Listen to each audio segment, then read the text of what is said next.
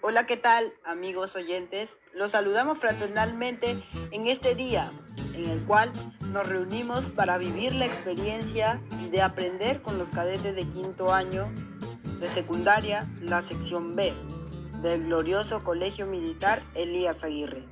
Soy el cadete Cortegana Lora José Guillermo de quinto año B. Soy la cadete Coronado Cisquén Angie Cifarde.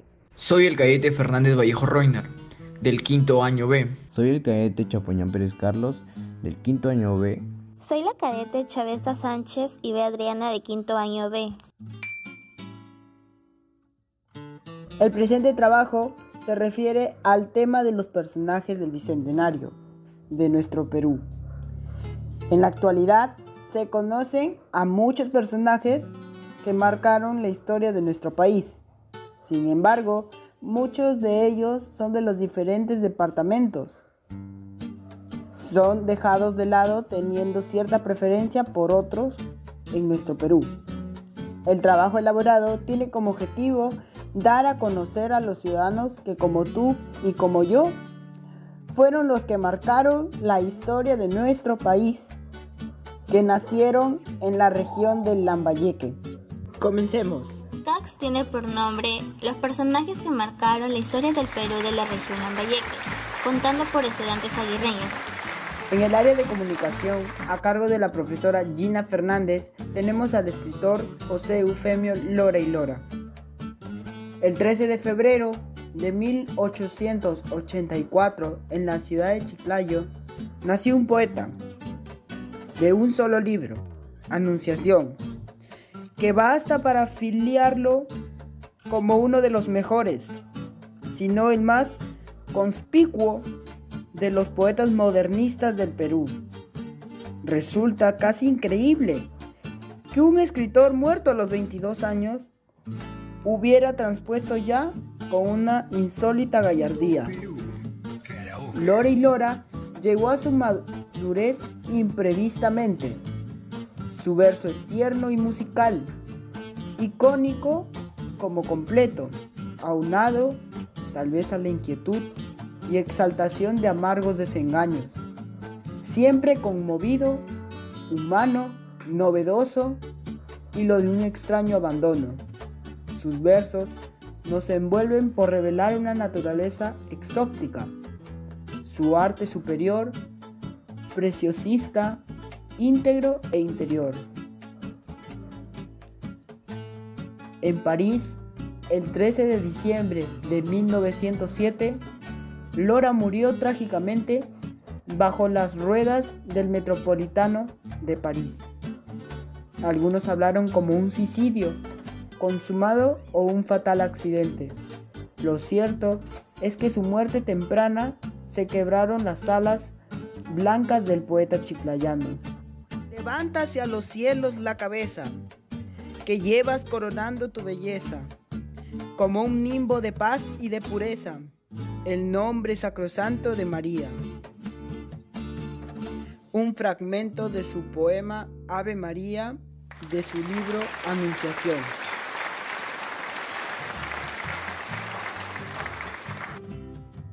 Bueno, en el área de desarrollo personal cívico y ciudadano a cargo del profesor Luis Tecén Asrobal, está el personaje Elvira García y García Berg.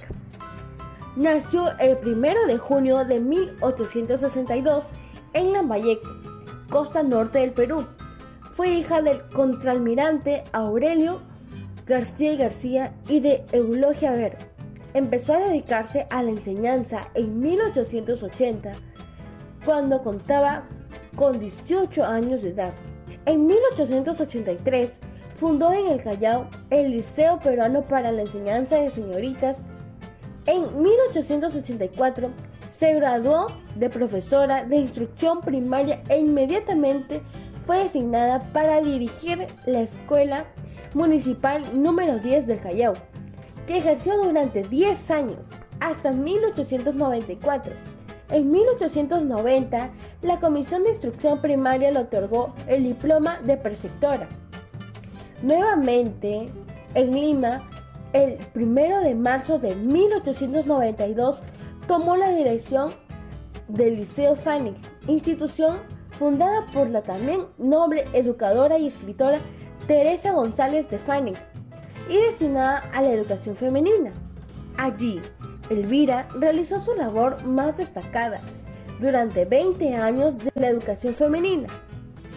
Elvira García y García falleció en la ciudad de Lima el 23 de octubre de 1951. La avanzada de edad de 89 años, el 28 de noviembre de 1952,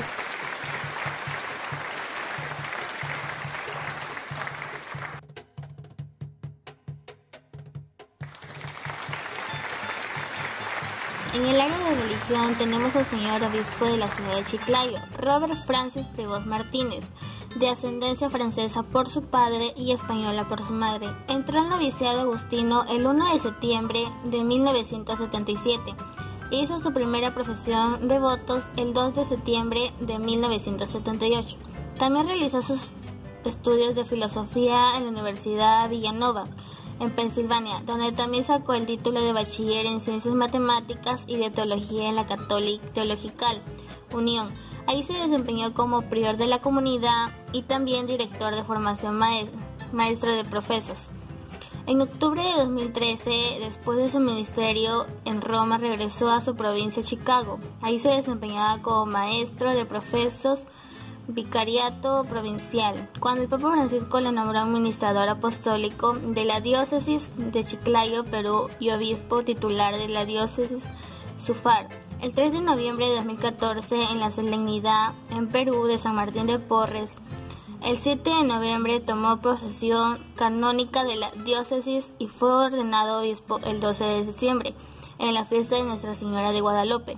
También fue nombrado obispo de la diócesis por el Papa Francisco el día 26 de septiembre de 2015. Y por final, el 15 de abril de 2020, el Papa lo nombró administrador apostólico de la diócesis del Callao, en reemplazo de Mons José Luis de Palacios. Gracias.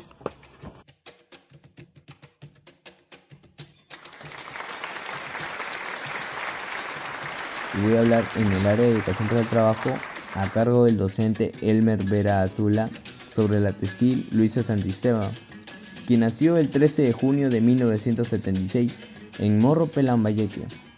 En la actualidad es gerente general de todo Norte Perú.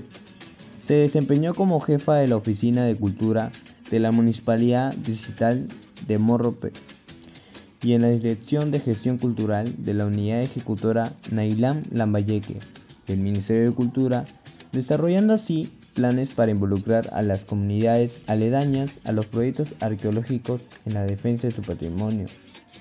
Santisteban también logró ocupar el puesto 132 en el ranking general del concurso y la ubicación 31 en la categoría Desarrollo Humano, Inclusión Social y Reducción de Desigualdad del referido concurso.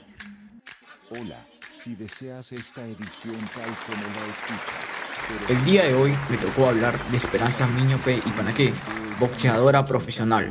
Esperanza Miñope y Panaqué nació el 3 de septiembre de 1990 en Chacupe, la hermosa ciudad de Monsefú.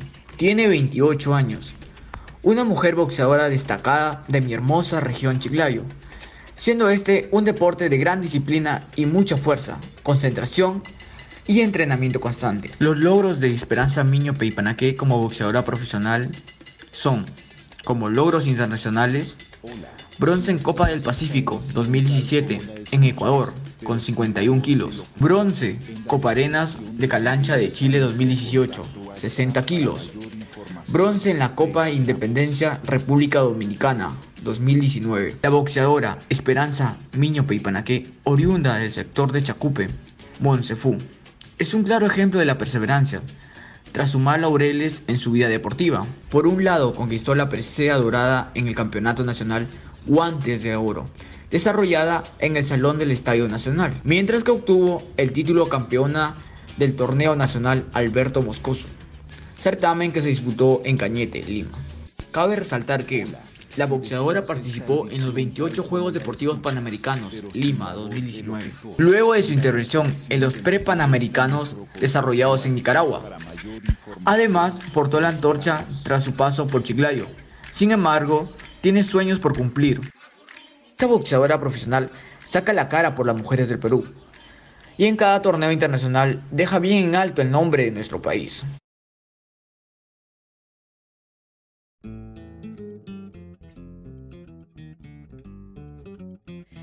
En fin, hemos llegado al final de este podcast. Los personajes que marcaron la historia del Perú de la región Lambayeque, contados por escolares aguirreños. Esperamos que haya sido de su agrado y nos vemos en una próxima edición.